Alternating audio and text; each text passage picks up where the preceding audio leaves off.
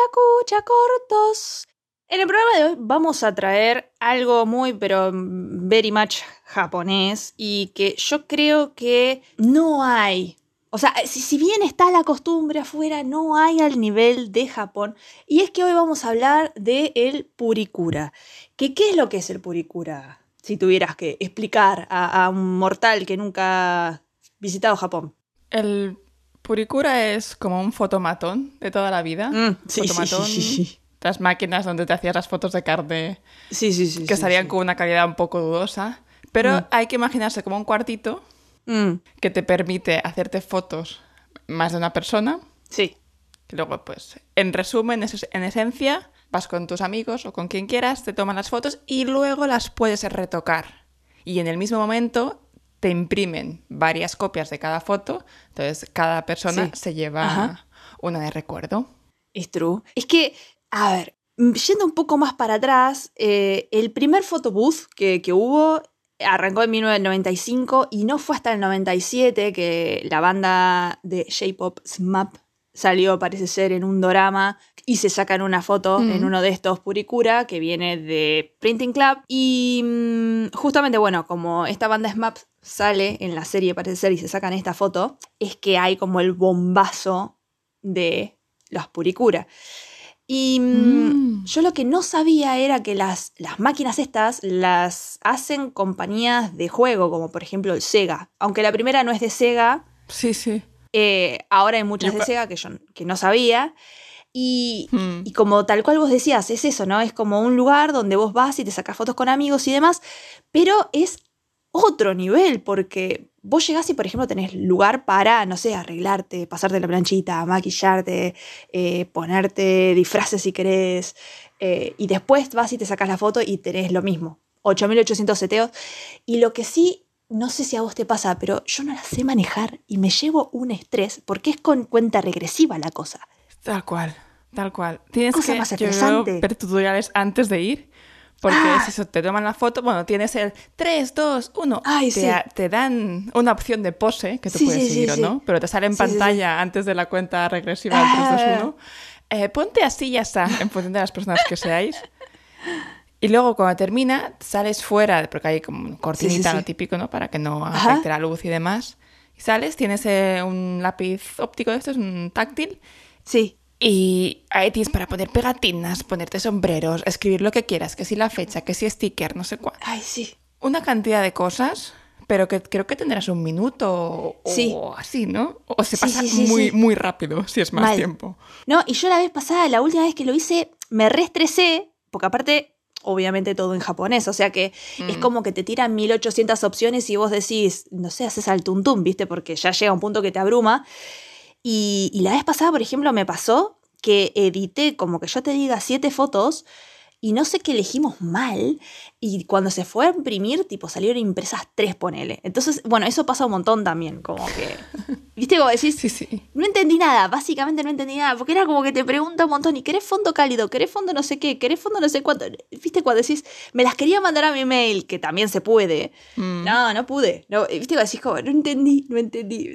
Una desorientación fue muy, muy, muy gracioso. Sí, e- esa es otra, de hecho, que han ido avanzando, ¿no? Se, se podría pensar que, bueno, son fotos. Yo lo que recuerdo similar, no al nivel del Puricura, pero Sí. aquí en España hace muchos años había el estilo fotomatón que te ponían como unos marcos. Ah, El mira. típico marco de se busca y no sé qué, este tipo de... Re divertido. para, sobre todo la gente, los adolescentes y tal, cuando salían Sí, sí, sí, para sí. hacerse este tipo de fotos que también luego se pegaban. Así que era una versión Ah, no premium, digamos, del Puricura. mira. Pero es curioso que a día de hoy, obviamente, no está al nivel del boom del 95-97 cuando, cuando salió, Sí. pero se ha adaptado muy bien a, a los nuevos tiempos, aunque haya cámaras con, eh, integradas en los teléfonos, Sí. da igual.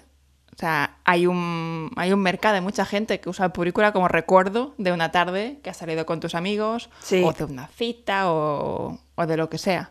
Es Entonces que, realmente sí. está muy bien que te puedes mandar al mail ahora las, No, es súper las divertido. fotos también. Sí, sí, sí. No, y aparte, o sea, es algo que yo sigo disfrutando un montón. Y, y aparte es como algo bastante. Si bien hoy tenés los filtros de Instagram que se le parecen bastante, eh, si se Mm. quiere. es muy gracioso como el momento. O sea, yo creo que también eso de la presión del tiempo, más que tenés que editar, más que lo haces con amigos, es como que le suma todo al, al, al compartir la experiencia. Y aparte, Sí. creo que poco filtro hay en Instagram que te deforme la cara tanto como los puricura de hoy. Que terminás con una cara de alien. No, no, no. Si yo te muestro la que me saqué el otro día, y te decís, ¿quién es este ser? Es como que te sale como unos ojos gigantes y todo chiquitito, lo Sí. demás. Y como, sí, sí, Sí, no, no. Yo pensé que había como una opción de no, no, quiero menos filtro. No, no la encontré. Debe haber como una onda tipo más natural, ¿viste? Creo que hay una opción de filtro mínimo, Ah, pero. Pero sí, tú sales de ahí con la pero el piel. default es como que salís como que. Sí. La piel de porcelana, los ojos. Sí que hay varias opciones. Yo recuerdo opciones de. que, claro, ojo occidental, pues pareces un alien, en el fondo. Eres Es un horror. increíble. Increíble. Yo tengo alguna foto por ahí y dices, madre mía. No, estuve viendo que hay algunas apps que eh, emulan un poco la- el efecto puricura, así que si se quieren bajar eso y, y no, no pueden venir a Japón o acceder a una máquina de puricura, o, o simplemente no entienden japonés y les da estrés la máquina de puricura, que también puede ser, eh, está Meiti y está otra que se llama Snow con, acen- con signo de admiración, esa es una opción. Ah, y lo que sí me Hmm. enteré, tipo haciendo un poco de investigación que no, no, no me había dado cuenta, es que muchas puricura, eh, o sea, si, te das cuenta con las máquinas cómo están decoradas de afuera, que como que el target es más femenino, digamos. Pero lo que sí no sabía Sí. es, porque es mucho tipo look de princesa y no sé qué, y todas mujeres, ¿viste? Como en los, en, eh, Hmm. afuera de la Sí, sí, sí, máquina, como en plan pro- haciendo la propaganda de cómo supuestamente vas a quedar después de sacarte la foto, ¿no? Pero lo que sí no sabía es que a veces hay carteles de que hombres no pueden entrar solos a no ser que estén acompañados por Sí. mujeres. Y yo me quedé como, oh, no, o sea, no me había percatado. O sea, ahora lo voy a ir a buscar, pero no sabía. Sí, es- yo recuerdo, o sea, en- también me enteré ha- hace tiempo. Y sí que piensas, vale, es un poco triste. Lo entiendo porque en Japón, bueno, el vamos a chafardear, a mirar fotos, demás. Está el típico pervertido que va. O sea, es básicamente para evitar este tipo de, situaciones sí. incómodas, ¿no? Sí.